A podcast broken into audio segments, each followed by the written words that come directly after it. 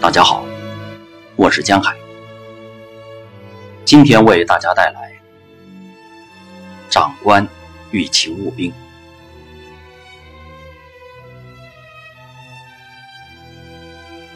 二十岁那年，我突然得知，爸爸在大陆还有一位妻子。那是在一九七九年，爸爸通过香港的战友和在大陆的亲人取得了联系，经常写信给他们。有一天，妈妈竟然发现，爸爸经常给大陆的亲人寄钱。那时候，爸爸已经退役，家里有四个孩子，花销很大，经济状况并不算好。妈妈为了养活我们，还要去做工。妈妈不认识字，不知道大陆的来信写了什么，就逼问爸爸。爸爸终于承认，说他在大陆有一位妻子，还有两个儿子。妈妈无比愤怒。妈妈是金门人，一九五五年嫁给在金门当兵的爸爸。那时候爸爸已经三十六岁。来台湾有六年了，中校军衔，比妈妈年长十五岁。妈妈告诉我们，那时候她不相信爸爸在大陆没有结婚。结果，爸爸找来几个战友向他作证，说的确没有成家。妈妈信以为真，才嫁给了爸爸。妈妈说，如果她知道爸爸在大陆有妻子，她一定不会嫁给爸爸的。让妈妈更加伤心的是，有一次爸爸和他吵架时，骂他没有文化，说他在大陆的妻子出身大户人家，曾是一名大学生。其实，我们之前也曾发现一些端倪。我的弟弟易浩文有一次无意中看到爸爸的战士寿田凭据。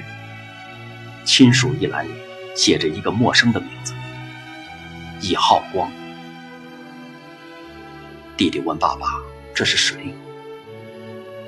爸爸当时很紧张，说是写错了。后来我们才知道，那是我们在大陆的同父异母的大哥。我们几个孩子全都站在妈妈一边，认为爸爸不应该欺骗妈妈。有一天，我偷偷地翻到爸爸的信件，找到他在香港的战友的地址，给那位叔叔写了一封信，告诉爸爸和妈妈吵架的事，希望他能够劝劝爸爸，不要再和大陆的亲人联系了。要不，我们这个家就完了。香港的那位叔叔一定是把这件事告诉了爸爸。有一天我下班后，爸爸对我大发雷霆。我也第一次和爸爸吵架，一生气就离家搬到单位去住。从此，爸爸在家里就像一位外来的客人，我们相敬如宾，很少有亲密无间的场景出现。直到爸爸去世，他和妈妈之间的心结都没有解开，而对他的过去，他从来不愿意和我们讲。我们也没有兴趣去打听。有一个让我难忘的场景是，有一次爸爸接到大陆来信，一边看信一边流泪，这让我有了好奇，想去了解爸爸的过去，心里也隐隐有一些内疚。尤其是当我做了母亲之后，我对父亲的内心。有了更多的感同身受，在和袍泽的谈话中，我能感受到，爸爸一直想回大陆的，他最大的心愿，就是两岸早日统一。到了一九八七年十一月，蒋经国开放老兵返乡，这对台湾老兵来说是期盼一生的梦想，而对爸爸来说。却是更大的痛苦。那时，他患了肺纤维化，呼吸困难，连下床都困难。回家，已是奢望。到了第二年端午节前，爸爸离开了我们，年仅六十九岁。在去世的那天晚上，他已经有了预感，吩咐我们尽快去通知他的一位战友来家里。但是没等到天亮，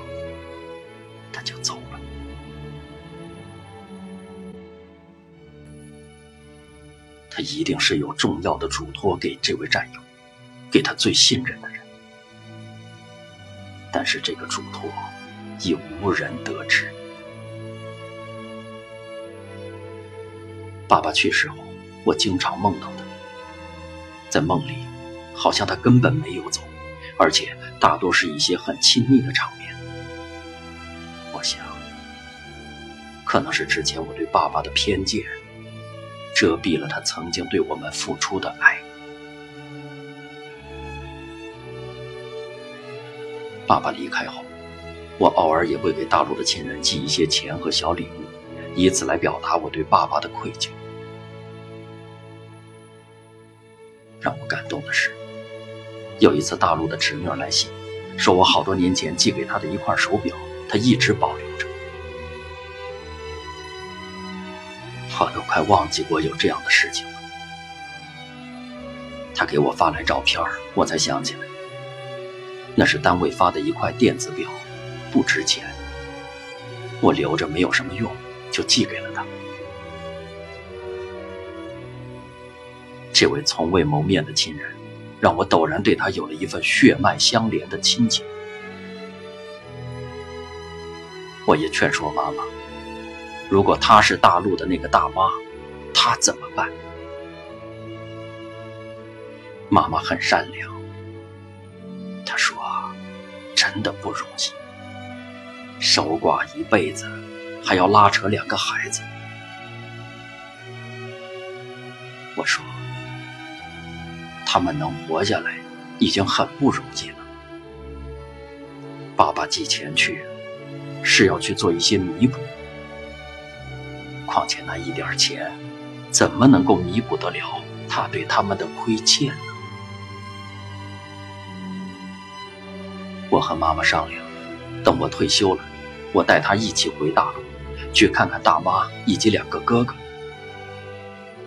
妈妈同意了。没想到的是，二零零九年，我们接到消息，大陆的大妈陈淑贞去世了。两年后，我的妈妈也去世了。这让我更多了一份遗憾。我不能再等了，我要回大陆去看望大陆的亲人，代表爸爸，也代表妈妈。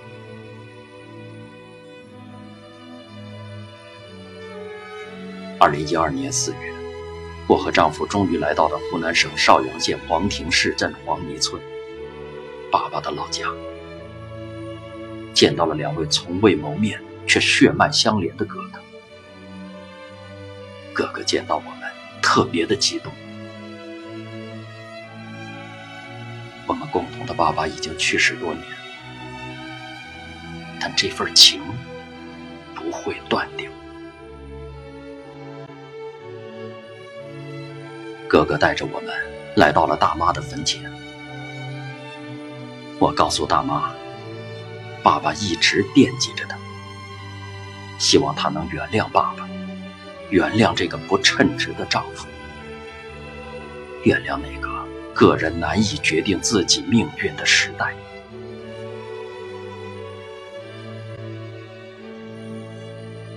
在哥哥的家里，我见到了这个故事的另一个主角——爸爸的勤务兵破长发。也得知了另一段让人落泪的故事。我的爸爸名叫易祥，一九一九年出生，曾经在黄埔军校武钢分校读书，毕业后分至十八军，走上抗日战场。爸爸是抗战胜利后和大妈认识的，大妈是四川秀山县人，据说家里很富有，在民国时就有车子。或许他们本来的期望是，战争终于胜利了，可以回家去过小日子。可没有想到的是，另一场战争又开始了。大妈作为随军家眷，跟着爸爸一路颠沛，并分别于1947年底和1949年初生了两个孩子，也就是我的两个同父异母的哥哥，一号光，一号明。光明，两个哥哥的名字里满含着爸爸的期待。淮海战役。于一九四八年十一月六日开始，一九四九年一月十日结束。我的二哥易浩明，应该是在战争结束后五天出生的，而我的爸爸，在那场战争中成为解放军的俘虏，在关押了一段时间之后被释放。那时的国民党败局已定，父亲被释放后。带着勤务兵妥长发一起，将妻儿送回湖南老家，之后只身转到香港，逃往台湾。兵荒马乱的年代，这已是最好的安排。临别时，他嘱咐自己的勤务兵，要照顾好自己的妻儿。等他在台湾安顿好后，再接他们一同前往。爸爸来到台湾后，重回十八军，驻守金门，可以望得见大陆。这一别，爸爸再也没能回去，而他的勤务兵却守诺一生。我在哥哥的新宅里见到了父亲的勤务兵拓长发叔叔，那时他已经八十八岁。当我告诉他我是义祥的女儿，我是代表爸爸来看望他的时候，他突然站直了身子，显得特别激动。对于当年带着两个哥哥回到湖南的场景，他记忆犹新。他一前一后挂了两个包袱，一个抱着一岁多的易浩光，一个抱着只有一个多月的易浩明。爸爸向他们告别时，二十五岁的拓长发哭了，不是因为要被迫留在这陌生的偏乡僻壤，而是因为离家十一年，从四川到湖北再到湖南，他就没跟长官分开过。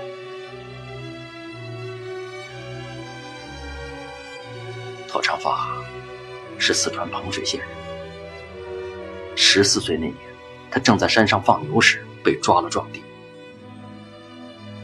我的爸爸发现他聪明机灵，就把他留在身边当了勤务兵。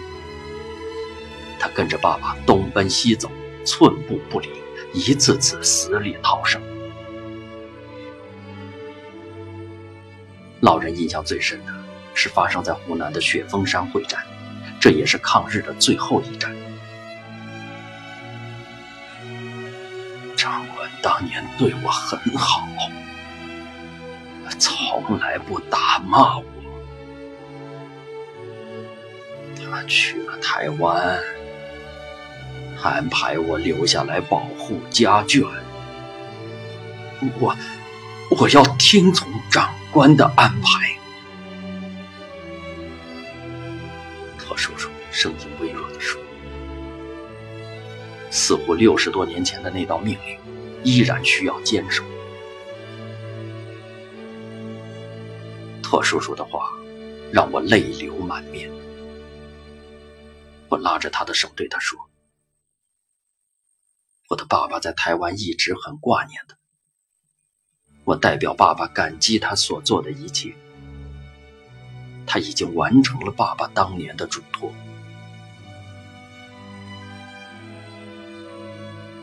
我能感受到，这句话让拓叔叔有了莫大的安慰。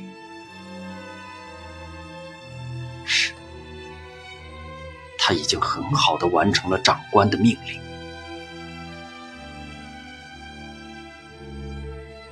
我是从哥哥的叙述中得知，爸爸在去台一年后的一九五零年，就托人从台湾捎来一封信和五十块钱。恰在这一年，黄泥村开始搞土改。我的祖父收到了爸爸的信，挨了一顿揍，回信给爸爸，再也不要联系了。紧接着，村里开始分地分牲口。祖父是个破落地主，分不到耕地的牛，全家的农活全靠托叔叔给别人家干三天的活，换一天用牛耕田。而出身大户人家的大妈，哪儿干过农活，做饭也是现学。一九五七年，十岁的大哥易浩光去读书，四十分钟的山路太硌脚，特叔叔把自己的解放鞋脱下来套到易浩光脚上，鞋子大就用稻草塞满，外面再拿草绳绑起来。不久后，祖父在批斗中离世。为了让两个年幼的哥哥能吃上饭，特叔叔常常自己上山挖野菜充饥。需要抵抗的不只是饥饿，各种运动接连不断。因为有台湾关系和地主成分，大妈每次都少不了挨斗。特叔叔尽管是贫农出身，但照样不能幸免。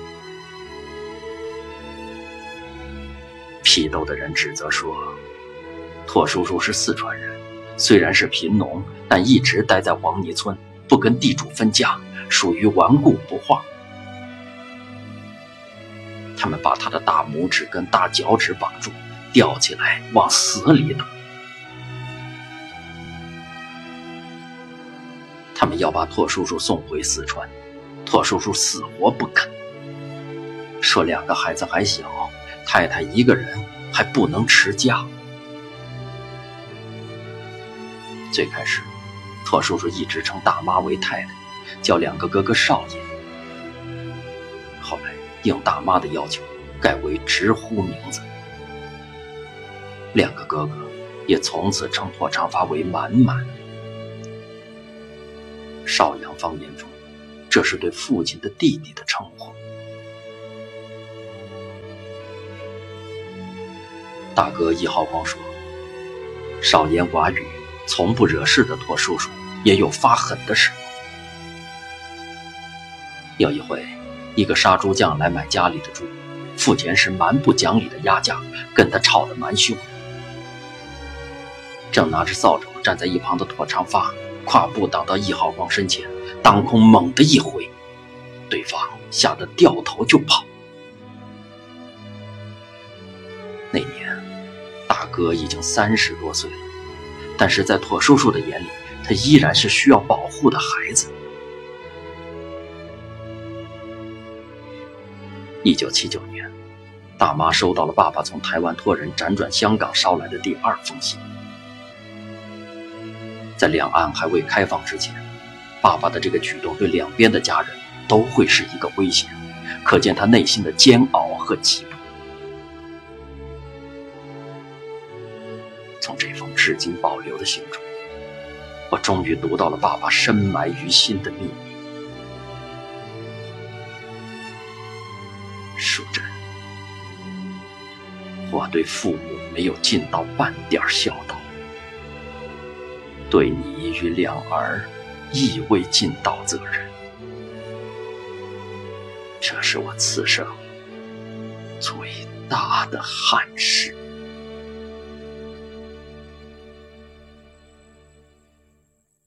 在得知拓叔叔依然在家里照顾着大妈及两个孩子时，爸爸写回信，请大妈代他向不识字的拓长发致信，并嘱咐儿子善待已经耳顺的拓叔叔，要永远感激他的养育之恩。爸爸写回的每封信上，都会提到拓叔叔。一九八七年，两岸开放，老兵返乡，因患重病而无法回家的爸爸写回信，嘱咐哥哥们帮妥叔叔寻找亲人，让他有一天能叶落归根。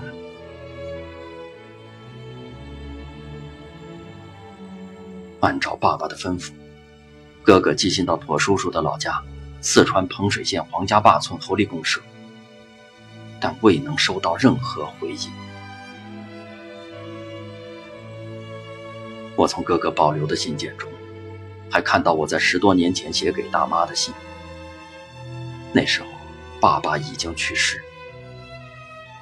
我告诉大妈，我一定会带着台湾的妈妈回大陆去看望的。我在信的末尾署名女儿。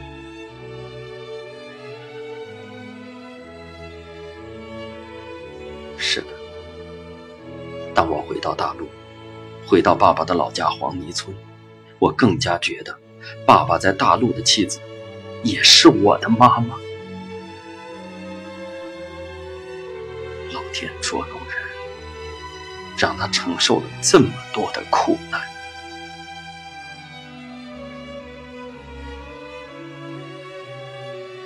大妈去世时，嘱咐两个哥哥。一定要照顾好妥叔叔，为他养老送终。这个替她的丈夫照顾她一生的男人，一生未娶，谨守职责，未失半点分寸。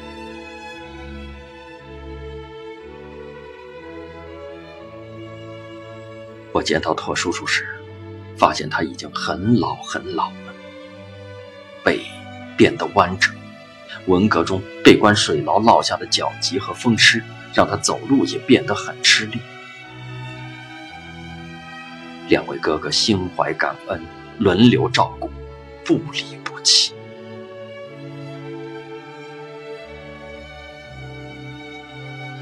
后面的故事，是我回到台湾后发生的。近几年来。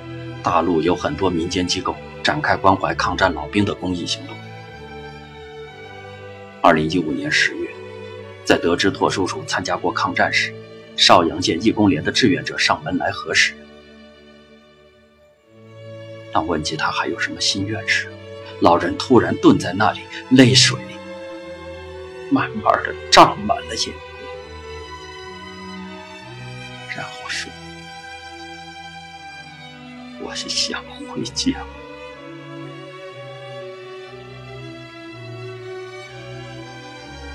志愿者立即在网络上发布了为老兵寻亲的消息，在全国网友的接力下，仅仅十个小时，找到了老兵的侄子。遗憾的是，他的两个弟弟。一个在去年，一个在前年，先后去世。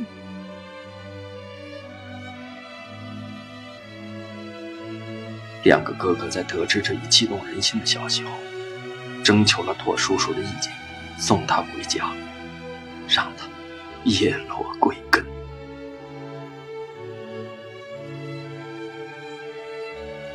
十月底，在志愿者们的帮助下。托叔叔在离家七十七年后，终于踏上了返乡路。七十七，从放牛少年到耄耋老翁，从异乡湖南到故乡重庆彭水，六百多公里路，他居然走了一生。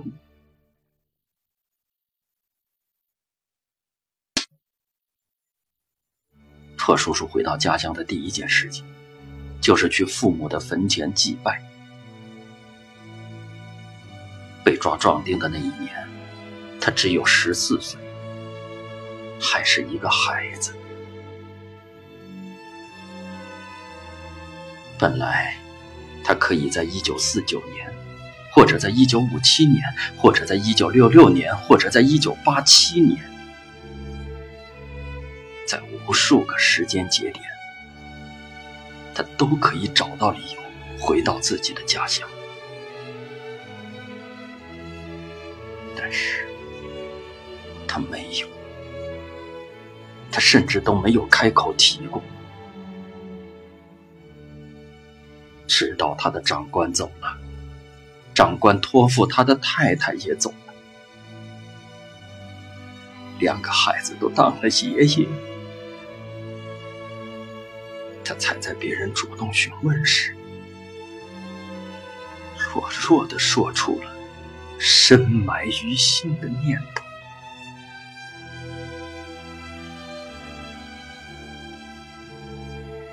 回到家乡三个月后。九十二岁的妥叔叔与世长辞。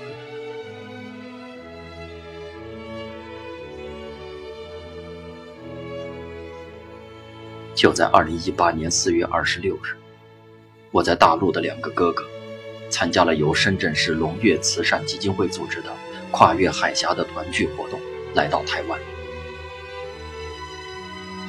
分别近七十年后。他们终于见到了自己的爸爸，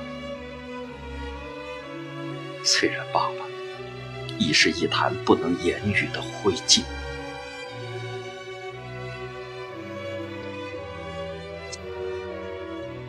我无比懊悔，没有在生前多听爸爸讲讲他的过去。在我的印象中，爸爸是一个不苟言笑的人。只有和袍泽们在一起时，他才会开怀大笑。